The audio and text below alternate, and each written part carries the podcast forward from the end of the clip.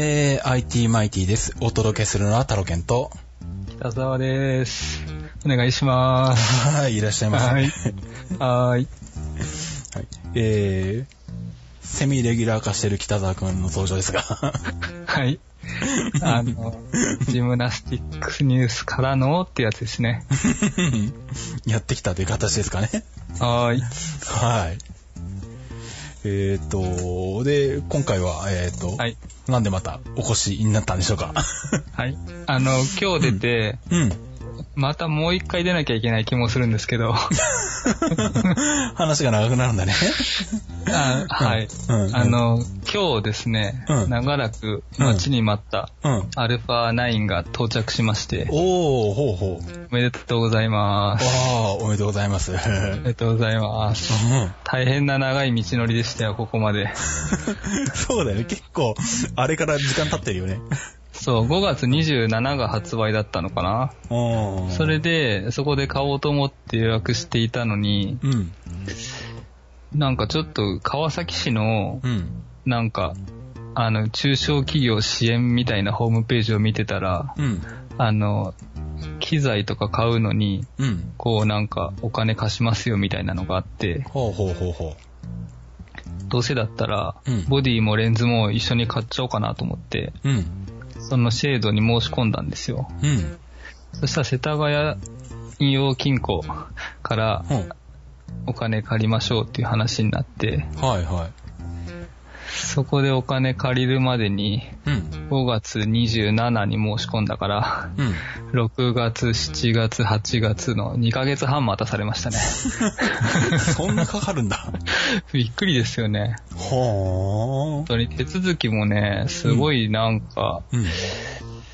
なんか税金の証明書持ってきてくださいって言われて、はあはで、かえっ、と、宮前区のあ。うん。ところに行ったら、うん。何の書類なんですか？それって言われて、うん。もう一回銀行に言ったら、うんあ、これこれこうこうこういう書類ですって言われて、うん。そんならそうって初めから言えよと思って、そしたら今度川崎市の方の税務署の方に。行って、そしたら1種、2種、3種、4種がありますけどどれですか？って言われて、また、また銀行電話して、じゃあ3種だけ持ってきてくださいって言われて。じゃあ3種持って行ったら、うん。1ヶ月後ぐらいに1種も2種も必要でしたって言われて、なんじゃそりゃ。なんだよと思って。うんで、ま。た、いろいろやって、うん。7月後半になったら、うん。一番初めに印鑑証明取ってくださいって言われたから出したのに、うん。8月の終わり、7月の終わりになって、うんもう1枚印鑑証明くださいって言われて、それ いはやもう1枚出してますけどってあ。言って、うんうん。2枚必要なんですとか、ははぁーと思いながら、もう1枚印鑑証明取ってきて、で出してあ。う、ん。で7月31日までのうん見積もり金額のうん見積もり用紙の期限が7月31だったんですよ。うんうん。で、銀行の人が、こう8月の第3週ぐらいに焦り始めて。なんか、もうすぐ、もうすぐ許可が下りるんで、うん。あの、カメラ屋さんに言っといてくださいとか言ってカメラ屋さんに言っといたら、ほう。もう8月3日なとも4日なとも連絡来ないし、カメラ屋さんにすいません、まだ銀行さんから連絡がないんでって誤りの電話を入れ。で、最終的には、一昨日ぐらいに支払われたんですけど、うん。今から支払いするんですけど、うん振込手数料となんとかかんとか料で、プラス1万800円かかるんですって言われて、この段になってまだそんなこと言うん一だ。番最後の最後ですよ。振り込む直前に言われて、はおいおい詐欺かよと思ったんですけど、あ。なんじゃそりゃ。一応銀行の人に、うん。1万円稼ぐって僕がどれぐらい働いて稼げると思ってんですか？みたいな話をし、この野郎みたいな感じで。そううんうん。そんなの初めに言ってくださいよみたいな。こっちも準備があるんですからとか言って。うん。まあ払いましたけど。うん。あ、それは差し引くとか、され、差し、あ、そうか。うん。そうかそうか。見積もりの金額をそのまま振り込むから、別に払わなきゃいけないんだ。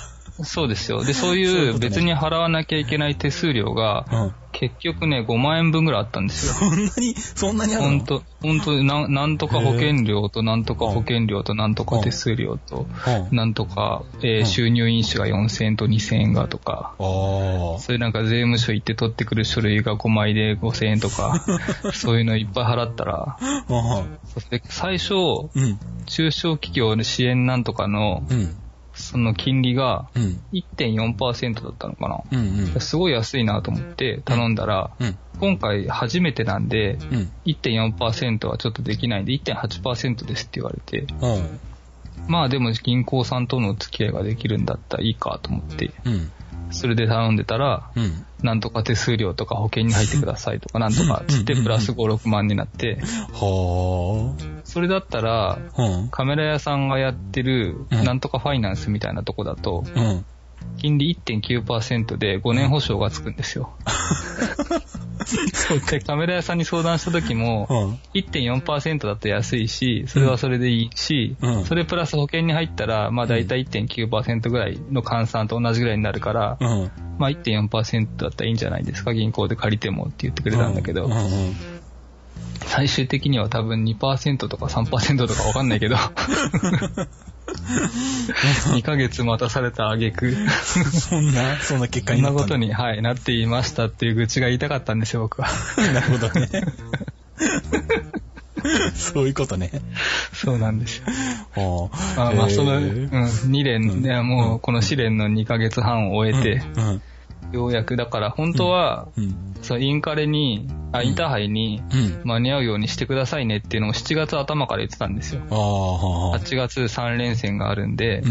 7月中になんとかしてくださいねと。もともと本当は5月の27日で頼んだ時点では、うん。まあ1ヶ月から1ヶ月半ぐらいかかりますねって言われてたから、うんうん。あ、そうですかっていう。話を進めした、余裕で間に合うはずだったのに。そうなんですよ。最終的にはこれだよと思って。はあ え、そ、それってね、担当してくれた人って結構若い人あ、もう若いです。あー20代後半ぐらいで。そうか、やっぱそ、う。うん。経験があれなのかな、じゃうん、だから、うんあの、まあ、当てがわれたんだろうなと思って、あ。ああ、なるほどね。うん、初めてだし、少額だしと思って。そういうことか。うん。でもまあ、それでもね、ん一緒にこう、僕も知らないから、彼も知らなくても一緒に勉強してくれればいいかなぐらい最初思ってたんですよ。でも段取り悪すぎて、この野郎と思って、途中から。まあ、さすでがに。も本当にフリーランスで、そんなにこう、見積もり出して、後からこれもいります、これもいりますってなって、1ヶ月経ってもう1個書類くださいとか言って、う僕が多分他のクライアントにやってたら、うんもう次仕事来ないですよね。ん。まあ、そうだ。だよね。うん、そういうやり方をよく平気でやるな、この人たちは、と思って。ああ、うん。そうか。そうそう、忍耐力を試される 事態になりましたが。そんな、そんなことで試されたんだ。それはそれできついね、なんかね。まあいいんですよ、もう。一応来たんで、お金は借りられたんで。そうか。はい。そう、だから、本体とうん、カメラ本体にうん。L 字グリップ、うんうん。あとバッテリーが2つ、うん。あと2470-2.8っていうやつ、うん。あと70-200-2.8っていうのと、うん。あとかける1.4っていうテレコンバーターみたいなやつ。うんうん。それを銀行さんからお金借りて買ったんですけど、ほう。3桁万円で。まあ、そうなるよね。うん。それでうん、プラス、うん。えっ、と、5月の時点でカメラ来ると思ってたんで、うん128ギガの、うん。えっ、と、SD カードがうん。2万2000円。おお。プラス、うん。あの、ややっぱインターハイ行った時に、うん128ギガじゃ足んねえなと思って、うん。256ギガの SD カードおお。3万円。プラス、うん。えっと、今日、あの、カメラ来て、おーよっしゃー、いいね、いいね、と思って、んいじくり回してたら、うんあ、そういえばレンズフィルターがないなと思って。本当はいらないんですけど、うん体操行くと端末がすごいじゃないですか。ああ、そうだね。うん端末はやばいなと思って、確かにね。で、レンズフィルター買うかと思ったら、うん。1枚1万2000円、高っかける2みたいな。プロテクションフィルターでそんなするんだ。そんなするんですよ。それが、かソニー純正のやつなんですけど、ああ、純正か。うん。なんか、サードパーティーだと1万円ぐらいで、うん。ソニー純正が1万2000円で、ああ。サードパーティー製のはレンズか硬くて傷つかないっていうやつなんだけど、うんうん。ソニー製のはカールツアイスの T コートですって言われた瞬間に、あ、もうそっちにしますみたいな。まあ、2000円差でカールツアイスって言われたら、まあ、そっち買うわね。そうですね。まあ、映りがいいとか悪いとか、うん。そんな保護フィルターであんまないんだけど、まあね。ただこの逆光が入ってきた時のハレーションの出方が、でうんも逆光入るようなシーンだったらフィルター取っちゃうんだけど、うんまあ一応 T スターって言うから、ああ、そんなんだ。プロテクションフィルターに T スターとかつくんだ。いますね、T コーティングが。マジか。でもなんか最近プロテクションフィルターがすごい流行ってて。ニコンから純正のすごいやつ出して、それも何万円もするやつなんですよね。へえ。そう、なんとかコートとか言って。はあ。だからね、ただ透明なガラスが今流行ってんですよ、なんか高いの出すのが。ええ俺なんか、なんだ、丸みか健康でいいじゃんとか 思うんだけど。そうそう。まあでも健康でもランクがあって、健康の一番高いのはやっぱ1万いくら。まあ、するけどね。うん。下手したら白馬でいいんじゃね？みたいな感じなんだけど。ね、えほんと3000円ぐらいでいいっすよね。そうそうそうそう。ああ、そうか。フィルターで商売してるようになったか。えー、でもレンズはね、ソニーちょっと高いんですよね。あ、そうなの？レンズ自体が。あ、そうなの？ニコンキャノンと比べて3万円から5万円ぐらい高いんですよ。ああ、やっぱり弾が出ない、少ないっていうのもあるだろうし、まあね、売れる数がどうしても違うだろうしね。うん。うんあとまあツワイスと組んでやってるから、うん。そういう、なんかね、わかんないけど、この、まあ、カールしがらみが、カールのライセンス料が含まれている。そういう、そういうものもあるだろうしう、んあとこの、アルファの E マウントっていうのかな、FE マウントっていうのかな、うん。それはちょっと設計が難しいっぽいんですよね、なんかね。あ、そうなんだ。うん。そういうのもあるみたいで。うん。そうそう、ちょっと高めなんですよ。ああ、そういうことなのか。うん。うん。そうそう。そんなことで、はい。いろいろお金かかっております。で、どうなの？触ってみた感触としては。あ、感触としては箱から出した瞬間ね、もうね、うんああ、おもちゃっぽいと思ったんですよ。あ、そうなの？うん、ちっちゃいしなんかおもちゃっぽいなと思って、あまあしょうがないかと思ったんだけど。まあそれでやっぱりね、ちょっと、こう作りが、うん。やっぱりソニー経験不足と思うところがいっぱいあって、あ、そう。うん。え、どういうとこ一ろ番特にね、ダメだったのは、うん。その取り出して、まず、バッテリーが充電されてないから、うん。バッテリー充電しながら、うん。もうすぐカメラ触りたいから、うん。USB で給電できるんだよなと思って、うん。USB のマイクロっていうんだっけ、これ。ああ、マイクロ USB ね。マイクロ USB か。うんうん。それ刺そうと思ったら、うん。この蓋、マイクロ USB を挿すために、うん。この横についてる蓋を開けるんですけど、うんうん。蓋がうんこう本体と繋がってる状態なんですよ。わかります？ああ、取り外しできるわけじゃなくて、パカッと開く、蝶つがそういそうそうそう。止まってるみたいな感じだよね。つがいっていうかなんかね、うん。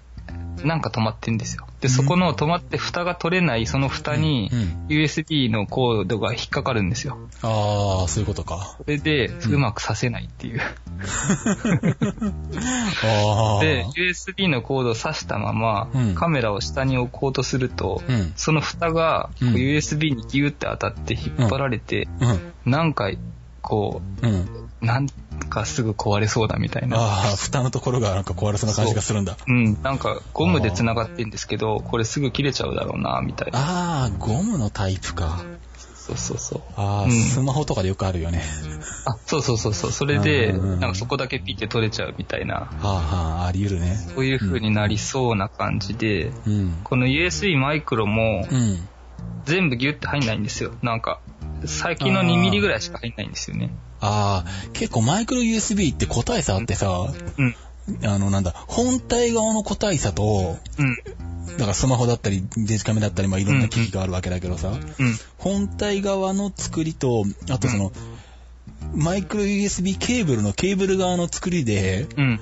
あの、うちでもそうなんだけど、スマホでエクスペリアとか充電しようとするとき、なんか、あの、先端の出っ張りの金属部分が短いやつとかだったりすると、うん。一番グッと押し込んでも充電されないやつとかたまにあったりするんだよね。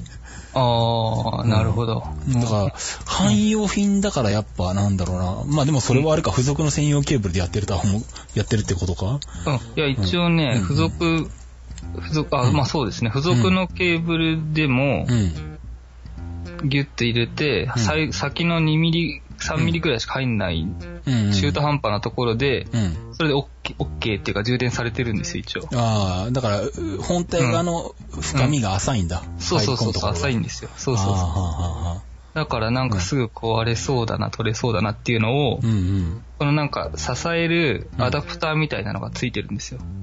アダプター？外、外付けアダプター。なんかそのコードを抑えるためのうん。アダプター。コードが抜けないようにするためのなんか器具みたいなのがあるんですけど、本体に固定するっていうか押し付けるみたいな？本体にこネジで固定するんですけど、あそんなもんがあるんだ。そうなんです。その本体にこう取り付けるネジの、うん。うん。ネジがうん。直径1ミリぐらいしかないんですよ。だからうん、これはすぐにネジ舐めそうだなみたいな、壊れそうその器具をつけるために。こう、本体に押し付けた時に、うん。またその USB のケーブルのカバーが邪魔みたいな。その辺の作り込みが甘いんだ。うーん、ちょっとね、50万円出したんだからもうちょっとなんか、そうだね。もうちょっと、なんか使いやすくしてほしいな、みたいな。ああ、そここが、うかあ、。使いやすいっていうか、そのなんか不安、不安なこう感じを与えないでほしいな、みたいな。そうだね。USB はちゃんとギュッと奥まで入ってほしいしうん、うん。ね、その蓋が、蓋がこうなんか引っかかってずっと突っ張った状態になってるとか、そういうのもやめてほしいし、ああ、そうだ固定するネジはせめて直径3ミリぐらいにしてほしいし、な。そうだよね。50万でそれはちょっとなって思うよね。うん。そうですね。ああ、そうか。そういうところでコストダウンを図っているのか。ねどうなん、コストダウンっていううんかデザインの問題ですよね、多分まあ設計の問題か。設計の問題ですねう。んだからそういう耐久性とか、プロがよく使うとか、うん。この部品がとか、うん。そういうところがもうちょっと進化してくるんじゃないかな、これからと思うんですけどうね。ん。うん。まあって。いう、なんか最初っからマイナスな話題で 突き進んでますけど。いや、でも、そういうのは本当にもう、ね、うん自分のものとして使ってみないと、そこまで気がつかないからね。そうですね。ううん。ちなみにまだね、シャッター2回ぐらいしか切ってないんですけど、あ、そうなんだ。あの、レンズの方は、うんあの、すごく気に入ってますね。あ、そう。あの、うん、動きはね、すごい精度が高い気がして、ズームの動きもいいし、うんうん。なんかピントも合う気がするし、あ、そうなんだ。うん。うんなんか色もしっとりした感じがするんで、多うん分キャノンのより色味はこっちの方が好きそうかなっていう。おー。うん。レンズには大満足してます。ああ、そうなんだ。ボディ本体に対してはちょっと安っぽいなっていうのと、いろんな作り込みが甘いなっていうのがね。あうん。あ、そうな。一番最初に見えちゃいましたね。まあ、あとね、明日体操ね、取材行くんで、うん。また使ってみないとわかんないことがいっぱいあると思うんで、そうだね。そうそうそう、それで、うん使ってみてからもう一回出ねばなるまいとか思ってるんですけど、ああ、そういうことだね。そういうことなんです。なるほどね。そう。そうか。うん。じゃあ、そうだね。あの、とりあえず、あの、明日宮川さえの跳馬と床に追いついていけるかどうかだね、アルファそう9が。ですよね。そこがね、顔認識でね、そうそうそう、取れるのか、うんどういうピントの設定もいっぱいあるんで、ああ、そっか。どれが最適かっていうのもちょっとね、探りながら。ああ、そうだよね。その辺は、そうだよね。うん実際使ってみて、やってみないとわかんないもんね。うん、うん、ううんん。あとそのさっきチャッター2、3回しか切ってないって言ったんですけど、うんそのうちの1回は、うん。秒間20個までやってみたんですけど、うん。なんかあっという間に300枚ぐらい取れてましたね。恐ろしいですよ、ちょっとこれ。そうか。秒間20個もあるとちょっと長く押してると思う、そんな。うん。200枚、に。200何枚になってましたね。マジか。うん。やばいですよ。だからちょっと明日は本気出さずにうん、一番早いのじゃなくって、うんこう2番目ぐらいにしとく、10コマぐらいにしとこうかな。ちょっと弱気になってるんでそうか。ど。うん。ちょっと SD カードがやばいぞと。まあ SD カードもやばいし、うんうん後でみ、セレクトですよね。そうだよね。うん。帳場とかだったらね、うんもう絶海で行ってもいいけど、うんうん。まあ、そうか。うん。床なんかずっと全開でやってたらとんでもない数になるよね。そうですね。もう危な動画じゃないかぐらいの感じになるよね。うん。そうか。そうそう。その辺はちょっと頃合いを見ながら、うん。あの、その連射のスピードを変えるためのうん。ダイヤルがついてるんですよ。だからメニュー画面とか行かなくても、うん。こうダイヤルで物理的にスピードが変えられるんで、ああ、それはいいね。うん、その辺は多分競技によって変えるっていうのがうんうん。やりやすいし、今何だっけなっていうのをすぐ見てパッと見てわかるんで、あ、そうなんだ。うん、その辺はもしかしたら、うん。うん。なんかね、いろんなレビューを見てると、うんそれがロック機能がついてて、うんロックボタンを押しながら回すんですけど、うん。それがうざいって書いてあるのもあったんで、あの、明日使ってみてどうなるかっていうああ、のをちょっとそうか。うんなるほどね。その辺は、あの、メーカー側としては配慮のつもりでやってるけど、実際、ユーザー側からしたらどうなんだっていう。うん、そうそう。まあ、押しやすさとかね、あると思うんでね。それもあるよね。うん。その辺のデザインがどうなのかなっていうのか。うん。そうか。うんなるほど。うんまあでもそれちょっと楽しみだね。どんな写真が明日上がってくるか。そうですね。楽しみですね。うんそれでね、そう、うんそれで買ったその足でヨドバシカメラに行って、うん。シグマのレンズアダプターを買おうと思ったんですよ。ほんほん。それで、くださいって言いに行ったら、うん。あの、アルファ9にはまだ正式に対応してなくて、うん。あの、一応つくことはつくんだけど、うんで、ピントも追ってる風なんだけど、うんピピって言うんだけど、うん。シャッターを押してもピントずれてることが結構ありますよって言われて、え、それ何？あの、うん。アルファ7とか前の機種だとちゃんと動くんだけど、対応そうそうアルファもうすごい9は対応まだ動かってことか？そうそうそうそう。ああ、そういうのがあるのか。うん、つくけど、うんピントマニュアルでやった方が正確ですよって言われたから、うん。それはじゃあちょっとシグマが対応してくれるまで待とうかなと思って、だから逆に僕ボディだけ買って、うんレンズ、キャノンで済まそうと思ったんだけど、あ。うん。あ、レンズも買っといてよかったみたいな。結果的には。そうだね。レンズ、レンズ買わなかったら使えないってことにななってたよね。うん。そうだね。そうだからそれで、おっとと思って、うん今300ミリがうん。キャノンなんで、うんうん。そう、それでモントリオール行くのに、うん。どうしようかなと思ってるんですよ、ああ、そうか。そう、だからキャノンのカメラも持っていかなきゃいけないうん。のか、うん。その300ミリを売って、うん。まあ売らないなあ100、100、400っていうのがソソニーにあるんですよ。うほう。らそれを33万円で 買うのか？100、400、そうか。100、400、でも400になると5、6になっちゃうんですよ。ああ、そんなに明るくないんだね。そう、だから、うん4だったらまだ、うんなんとか対応できるんですけど、うん体育館の中で。5、6になっちゃうと、そうねうん結構帳場とかも取れなくなっちゃう。ああ、厳しいね。う。うんん。だから、うん。難しい問題がまた出てきましたね。そうか。シグマが、こう、うん。対応しましたってファームウェアアップデートしてくれればね、うん。それでいいんですけど。そうだよね。それが間に合うかどうかだよね。世界選手権に。そうですね。まあでもどっちにしろ、うん今、ソニーのカメラ1個しかないんで、うん。モントリオール行くのにカメラ1個で壊れちゃったら大変なことなんで、まあそうか。2個持っていかなきゃいけないんですよ、どっちにしろ。ああ、まあそれそうか。そうだよね。その時にこう、キャノンを持っていくと、うん。うん。キャノンの 300mm とうん。2470と70200持っていかなきゃいけなくなっちゃうんで、ああ、はあ、はあ。ソニーのボディをうん。もう1台買うのか。さ さらにまた予備機を買うと、予備機を買うのかっていうのを今ちょっと、さらに50万みたいな。いやでももう50万はもうどう転んでも出ないんで、中古のうん。α7R2 ああ、はあ、はが25万ぐらい。あ。ああ、でもそれぐらいするのか。まあ するか。うん。う。うんん。それをうん。買うのか？っていうのを今ちょっと 頭をよぎりながらう、ん。でもいい写真撮りたいんですよ。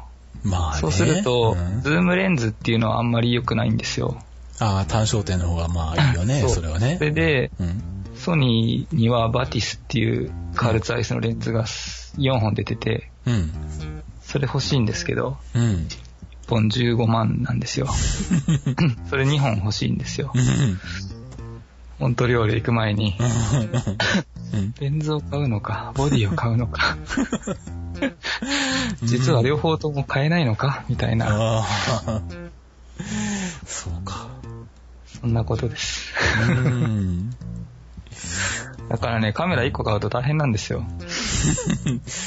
まあそそうだね。の付属品というか、うん、いろんなものが。特にメーカーが変わると、結局なんやかんやもうワンセットっていう話そうなんで。すよね。で、キャノンでずっとやってる仕事があるんで、うんそれは色をちゃんと出さなきゃいけないから、ほう。もうキャノンで蓄積されてるこう、うん。ノウハウがあるから、うん。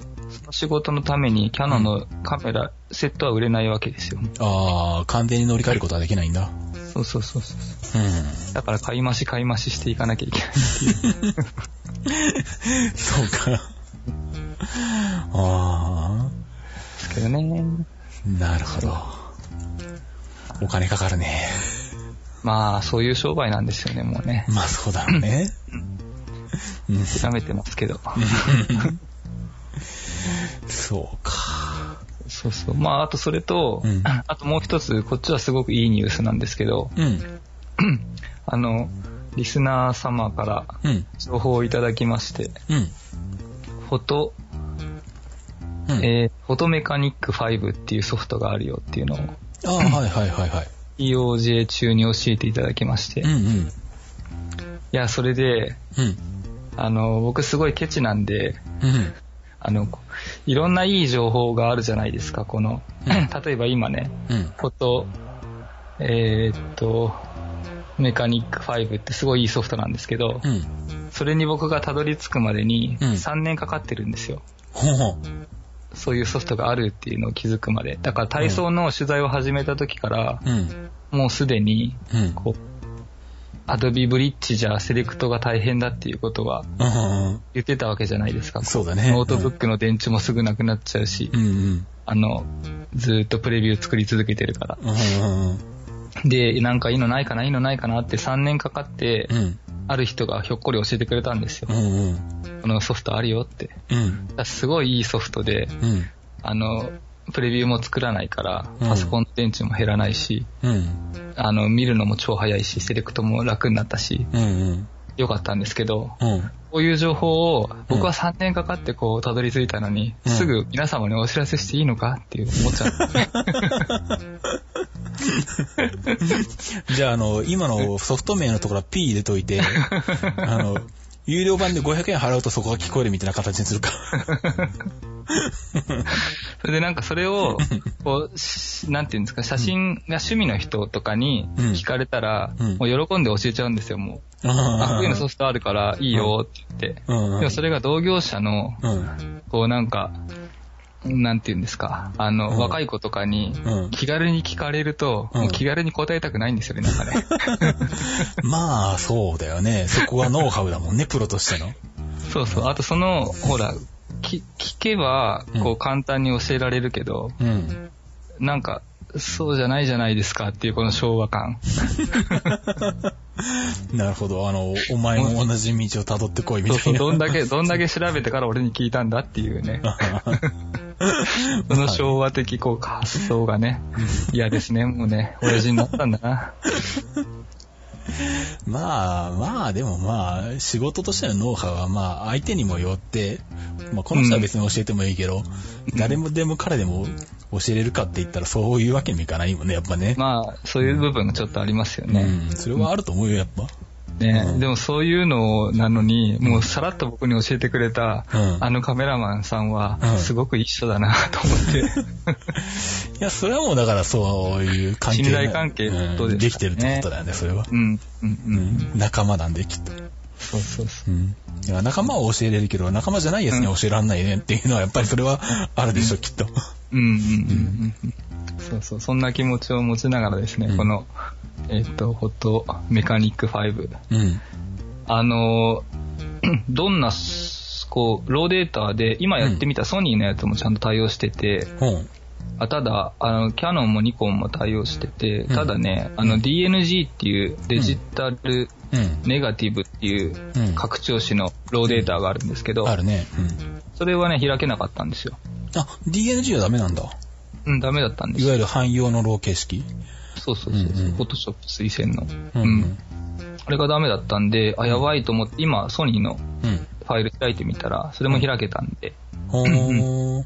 それはそれで、あの、えーっとね、すごい早いんですよね、表示が。多分ね、うんホルダーの中に僕1万枚ぐらい入ってるんですけど、写真が。うんあっという間に表示してくれますね。へー。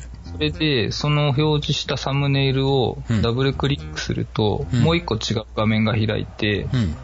そこで拡大された状態で見れる。で、拡大された状態で、あ、100%、な、なんていうんだ？えっ、と、画面いっぱいいっぱいになった状態で見れる感じ。うんうん。で、そこをさらにクリックすると、ワンクリックでズームするんですけど、だからピントが見たいときっていうのは、ポチッとクリックすると、クリックしたところが大きくなってくれて、ほうほう。その拡大率は自分で自由に選べるんで、うーん。100%とか200%とか。うん。で、拡大したまま他の写真を開くと、うん。そのままの倍率のままうん他の写真も開けるんで、ああ、合わせてくれるんだ。そうそう、5、6枚候補の写真があって、ピント合ってるのどれかなって見るときに、うんダダダダダって見て、うんあ、これピント合ってるとか、これ表情いいとやって、そうそうすぐ見れるし、またワンクリックで普通の表示に戻るし、う。うんん。それもすごい早くて、へえ。いいです、いいです。うん。そうそう。ただね、これセレクトに特化したうん。ソフトなんで、うんセレクトして星つけるとか、うん。いうことにはすごく早いんですけど、ロー現像とかはできないんですよ。あ、そうなんだ。うん。もう本当にセレクトだけなんだ、それは。だけなんです。ああ、じゃあ、なんだ、セレクトしたやつを、なんだ、うん。まあ、例えば別フォルダーに入れて、うん。うん。で、その別フォルダーをうん。ブリッジで開けば、あそのフォルダーの中にはもう5枚とか10枚とかうん、セレクトしたものしか入ってないんで、ブリッジの方でもすぐ開けると。あ。うーん。あ、何？フォトメカニックの中から直接フォトショップで開くとか、そんなことはできないんだあ。それもできるんですよ。あ、できるんだ。できてうん、できるんだけど、それがね、試したらう、ん。あの、1枚しか開けないんですよ。ああ、まあそうだろうね。ロー10枚、うんうん10枚セレクトしてうん、うん。10枚フォトショップで開けってやった時に、うん。フォトショップのカメラローっていうソフトで10枚開ければいいんですけど、ああ、それは多分フォトショップ側の制限だよね、きっと。そうなのかな。でもほら、うんブリッジで10枚セレクトして、うん。えカメラローで開けってやると10枚カメラローで開いてくれるんですよ。あ、そうなんだ。それできるんだ。うんできるんですよへーそうなのか。それが、うんフォトメカニックの方ではできなくって、あーさらにフォトメカニックの方で、ブリッジのローで開かないかなと思ってやったんだけど、それも対応してなかったんですよね。うーん。だから、うん。ダブルクリックするとフォトショップで開くんだけど、うん。それは1枚だけ。そうなのか。うん。だからうん、まあそんなに、えっと、たくさん、こう、ロー現像を一気にやるとかじゃなければ、うん。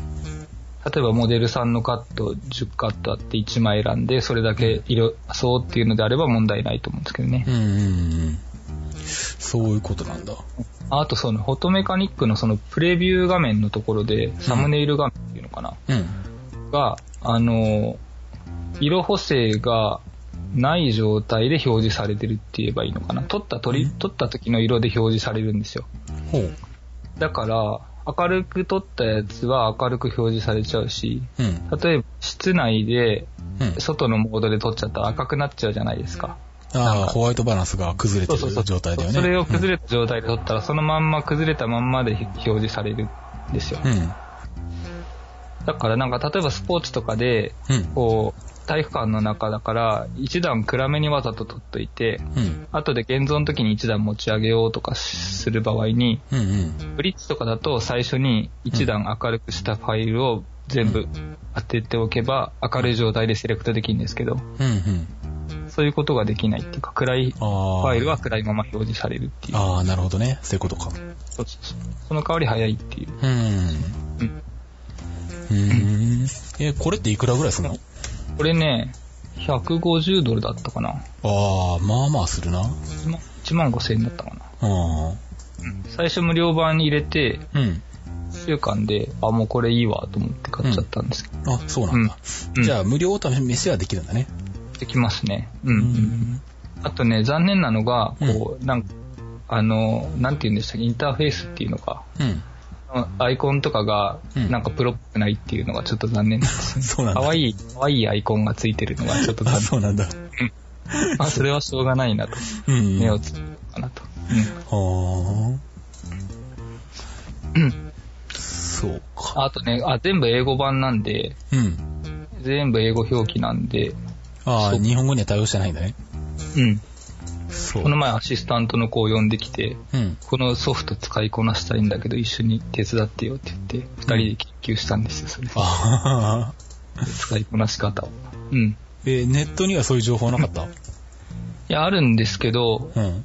まあ、ある特定の人のうん。ブログばっかり表示されて、あんまり参考にならない。あーあ、じゃあやっぱそんなにこう、なんだ、そんなにたくさんの人が使いこなしてるっていうわけでもないっていうことか、やっうぱじゃあん。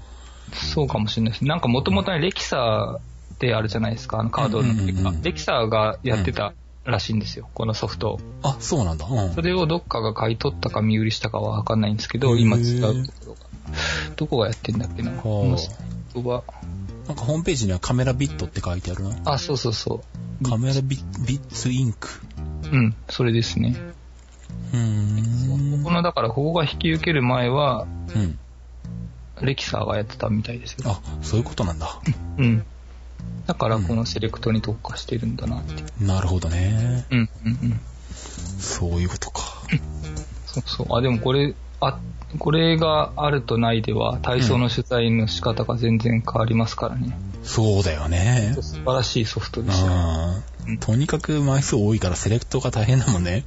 そう。で、セレクト、せっかくこう、うん あの、タロケンさんと取材後に、うん。えーガスト行って、うん。で、ちょっとプレビュー作るんで待ってください、みたいな。うん、そうそれがだよね。30分とか1時間とかになっちゃう。そうだよね。あの、もうバッテリーが赤になってきました、みたいな。そうそうそうそう。セレクトしようと思ったら、あとバッテリーが20%しか残ってないないとか、そんな感じになってるもんね。ホテルで帰ってからやりますかみたいになそうう。そう。なるね。あのファンがぐるぐる回ってね。うん。それがなくなるだけでも全然、うんもうコピー終わってればその場でできるし、多分うん今もう、えっと、うん。CF カードが、うん。あの、タイプ2になったんで。コピーしなくてもカードの中をそのまま読めば。でも多分サムネイル表示してこれってうん。できちゃうと思うんだよな。ああ、もうそうか。メディアの方さえ早ければ、もうそのまんまコピーしなくても使えるってこと。うん。それはでかいな。うんうんうん。そうなんで、だからこの最強コンビを手に入れたんで、うん。あ これからの取材がまた楽しみになる。あ、そうだね。うんうんうん。そうだよね。こそこにかかる時間も結構半端なかったからね。いや、ほんとね、うんあの、ボトルネックがいっぱいあって、最初は、体操の取材始めたばっかりの時は、うん。あの、僕の Mac が、うん MacBook Air で、うん。あの、USB2.0 しかついてなくて、うん。あの、SD カード挿すところもう、ん。なんかすごい遅いやつで、そうだね。うん。それでコピーにすごい時間かかってたのを、うん。うん。MacBook Pro を買って、うん。で、3.0でもつなげるし、うん。ダーボルトも行くし、つって。うんで、その後、うん SSD を買い、うん。で、この SSD に入れとけば、うん。家帰って iMac にまたつなぎ直して、うん。コピーしないでそのまま作業できるからいいと思って。うん。そしたら今度サムネイルが、こう、ノートブックで作ったサムネイルが、うん。iMac で開くと、うん。適用されてなくて、もう一回 iMac でサムネイル作るっていう、ああ、そっか。移動電話状態になってたんですよ。ああ、そういうことか。なるほど。それを Adobe に電話して、うん。ブリッジでそんな感じになっちゃってんだけど、うん。一回サムネイル作ったものを汎用できないのかって言ったら、うん。モニターの画面に対しての、うん。大きさに対しての、この、プレビュー画像を作るから。あの、ど二つ、一つのプレビュー画面、画像で、二つのモニターに対応できませんって言われて、ああ、そういうことか。うん。えーじゃあもう、その、せっかくカードも CF カードも一番早いの使って、うん。えー SSD も買って、うん。いろんなとこ早くしていったのに、ん最終的にはそのプレビューでつまずいてたんですよ。ああ、そういうことね。そこにつまずき2年半。そこは2年半の道のりがかかったと。2年半の道のり。だって、MacBook 買って、うん。そうもう2年以上経つから。そうだよね。うんで、ようやく、そう、フォトメカニックじゃなくて、フォトアメカニックね、教えてもらってう、ん。プレビューも早くなって、うん。で、カメラもうん第2世代に突入したんで、おーどんどん進化してますよ。そうか。やっとそういう待ち時間でうんぼーっとするっていう時間がなくなったんじゃないかな。ああ、そうかう。ん。うんうんなるほど。うん。どんどんこう、効率化されていったわけだね。最そうそう体操に最適化されていったわけだね。体操に最適化されてます。そうだよね体操なかったらうん、別にまだ未だに MacBook Air でいいわけですよ。そうだよね。本当ですよ。体操をやるだけでもなんかもういろんなものが必要になってくるよね。そうですよ。302.8だって買ったし。そうだよね。本当ですよ。体操に特化されてる。大変だよね。ただまた次に多分ボトルネックが出てきそうなのが、う α9 が超連射できちゃうんで、ん。うん。データ量がまた1回の取材でもしかしたら256ギガ以上になってきちゃうときに、ああ、そうか。うん、またコピー問題とか。そういうのが次の次元のうん。速さをまた求めてくるとかっていう。そうか。だから、だからさ、もうファスト2.0カード1枚とかにしといてくれりゃいいのにさ、とか思っちゃう。そうか。そうか、そうか、キャノン、そうか、キャノンでこ、あの、コンパクトフラッシュで、ソニーの方で SD カードっていう、そこも、二ついるんだ。そうですよ。そうだよね。本当に。うん。あ もうだって僕 SD カードとコンパクトフラッシュ足して、全部足したら1テラ以上持ってますからね。あ、そうなるよね。はい。128なんてもう何枚持ってんだか分かんないぐらい持ってるもんね。10枚ぐらい持ってんじゃないのか。マイクロもあるし、SD もあるし、CF もあるし。ああ、あそうだよね。そうよ、この間、んそのなんだ、インカレの時時だったかなんだ？ったかの時に 4K のあの AX30 で、ーうんうんあのうん。SD にこうずっと撮ってたんだけど、うんあの、ついに途中であの SD カードがいっぱいになって、あ、128でも。が。しょうがないんで、あの、なんだろう。で、他の SD カードを刺そうと思ったら、こいつで遅いからダメですとか言われて。なりますね。そう。で、しょうがないんで、あの、内蔵のメモリに保存して、うん。あの、取って、で、あの、うちに帰ってから、まず最初の SD カードを Mac の方に移動して、うんで、フォーマットして、もう一回また内蔵のやつをそういう SD カードにコピーしてっていうことをすんげえ時間かかりますよねや。ったんだけど。内蔵を移動するのは多分、うん USB2.0 ぐらいの速さになっちゃうんで、あー40メガとかでずは多分移動してるんですよ。遅いよね、結構ね。うん。カードだと90出るけど、うんうんうんそう、だから、見頃買わなきゃダメなのか、とか思ったんだけど。えそうですねあ。ーそうなって 4K くる撮るんだったそうなら、ってくるね。うん。うん、でも、ほら、UHS の1だったら、うんまだ全然安いから、まあね、うん、うん、1万円出せば買えちゃうんで。そうか。うん。2になるとね、うん。もう3万円になっちゃうけど。きついな、そう。まあ、それでも Amazon で最安値を探して買ったんで、うん。今回買ったやつは、なんて言うんだこれ。もうサンディスクじゃなくて、A データっていうやつ。ああ、A データか。A データどうなの？大丈夫なのか？で、大丈夫もダメも値段的にこれしかなかったんですよ。もはや、より好みしてらんないと。そうそうそう。見頃でうん2万9000円って安いんですよ。通常5万円ぐらいするんですああ、それぐらいになるのか。で、この A データも、なんか、ある一つのショップで2万9000円だったんですけど、うん他のショップだと4万5000円とかになってるんですよ。うん。なんでかな？な、な、本当は本物なのかな？と 思いながら買ったんですけど、一応150うん。メガぐらい出てたんで、うん。まあ、とりあえずいいか。そうなんだ。うん。その、A データ自体がパチモンみたいなもんなのに、さらにそのパチモンがあるかもしれないっていう。すごいことになってんだ。そんなことになってるんです。マジか。そんなことになってんだ。だって値段がそんなに違うっておかしいですよね。そうだよね。うん。A データの偽物とかあるのかなえ A データってな、な、有名なんですか？いや、有名っていうか、あの、例えば普通のパソコン用の SSD とかあるじゃん。うん。あれでサイエス探すと、あの、シリコンパワーか A データぐらいが出てくるみたいな。ああ、シリコンパワー聞いたことありますね。何回か SCF カード買ったことあるな。うん。で、でも A データはうんなんかやばい気がするから、あの、前に一回だけシリコンパワーを買ったことがあるんだけど、うん。で、それでお客さん 9Mac に入れたらなんか1ヶ月ぐらいで壊れたとかって言われて、あ、マジで？やっぱダメかとか思って。ええまあ壊れたっていうか別に機械的に壊れたわけじゃないような風なんだけど、こっちうん。改めて iMac 預かってきて、うん。その SSD 使ったら。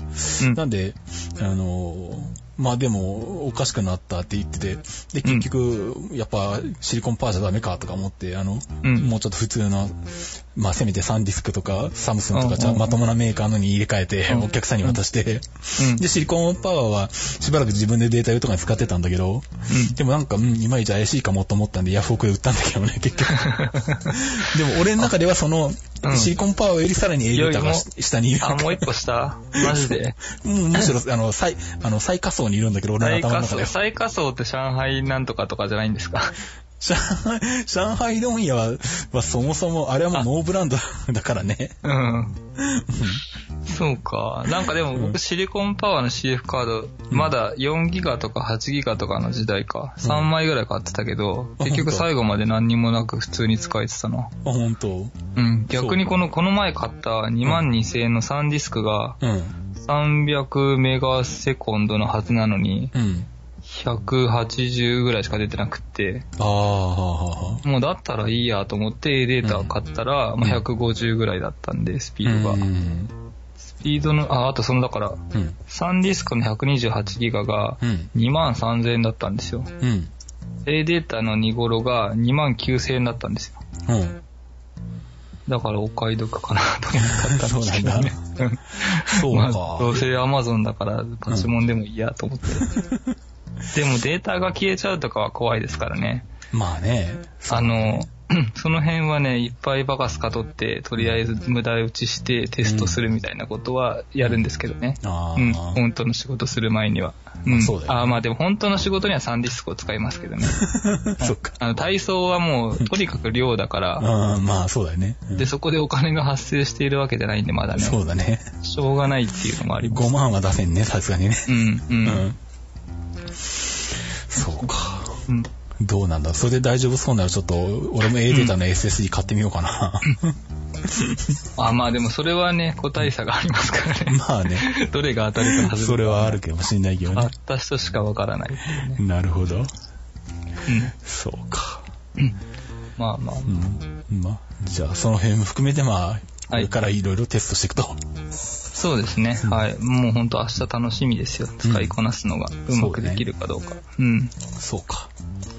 じゃあ、うんまた、あの、その取材が終わって、あの、はいある程度こう、感触が分かったらまた、あの、そうですね。なんかね、うん、うん。あの、アルファ9の、こう、もう発売して2ヶ月も経ってるんで、うん。なんか情報ないかなと思ってたまに検索するんですけど、うん。ほとんどみんなインプレッションで箱開けて、こんなんですって言ってるやつしか出てこないんですよね。ああ。実際使ってどうだったとか、こんなの取れたとか、あそういうのってほとんどないんで、あ。うん。なんかそういうのできたらいいかなと思います。そうか。え、んプロのカメラマンがレビューしたとか、そういうのないんだ？あんまり？そういうのが、だから最初ファーストインプレッションみたいなのばっかりなんですよ。ああ、そうか。まあ。それが使いこなしていってどうとか、ここの機能がどうとか、うんうん。そういう詳しい内容っていうか僕が知りたいような内容はネット上にはなかなか出てないですね。そうか。うん。なるほど。じゃあもうあれだよね。それあの、き有料記事とかにして、なんかあの、金取ってあの、するみたいな。そうです。だってだ、誰もうん、一つも USB の差し口が浅くて、コードがグラグラになっちゃうっていうのを、誰も一つも記事書いてないですからね。ああ、そうなんだ。でもそんなん買って一番初めに刺したらわかるじゃないですか。うん。何を、何をビビってるんですか わかんないけど。うん。えー、どうなんです？みんなまあ、カメラ、な、なんだろうな、パソコンと繋いでテザー撮影するときに、うん。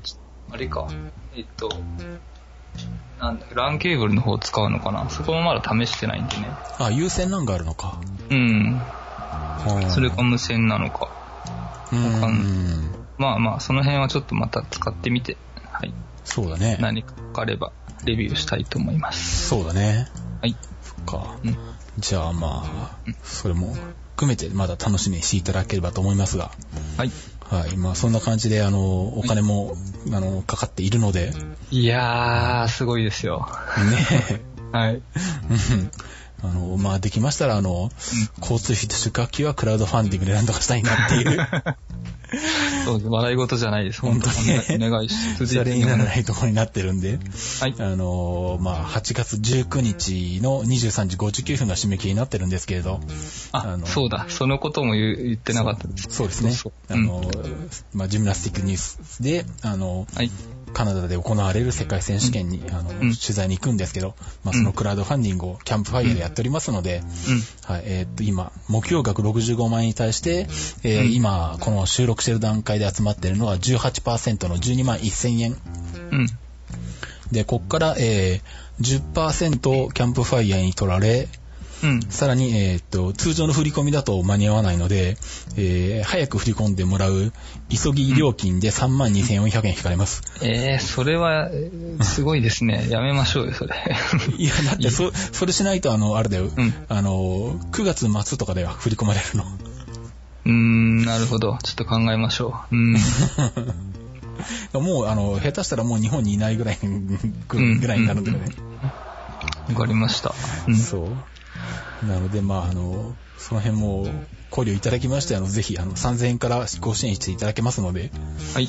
はい、あの、よろしくお願いします。あの、うん。